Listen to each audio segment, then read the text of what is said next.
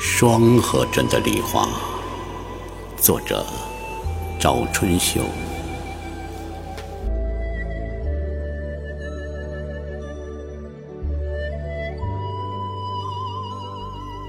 一朵花只要开了，河头的风就别想动它。树叶发出声响，枝头摇晃。一朵花只要开了，它就甘愿在人间这么悄无声息的存在。日光照射花瓣，隔开尘；鸟把云喊上树冠，把雨喊上屋顶。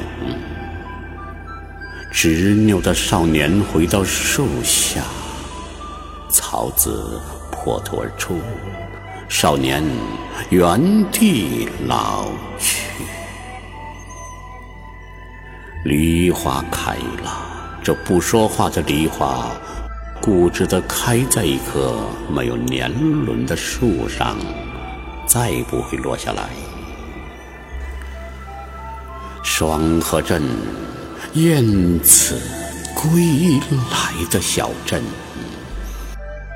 人间的梨花如约开放，这是多么美好的日子！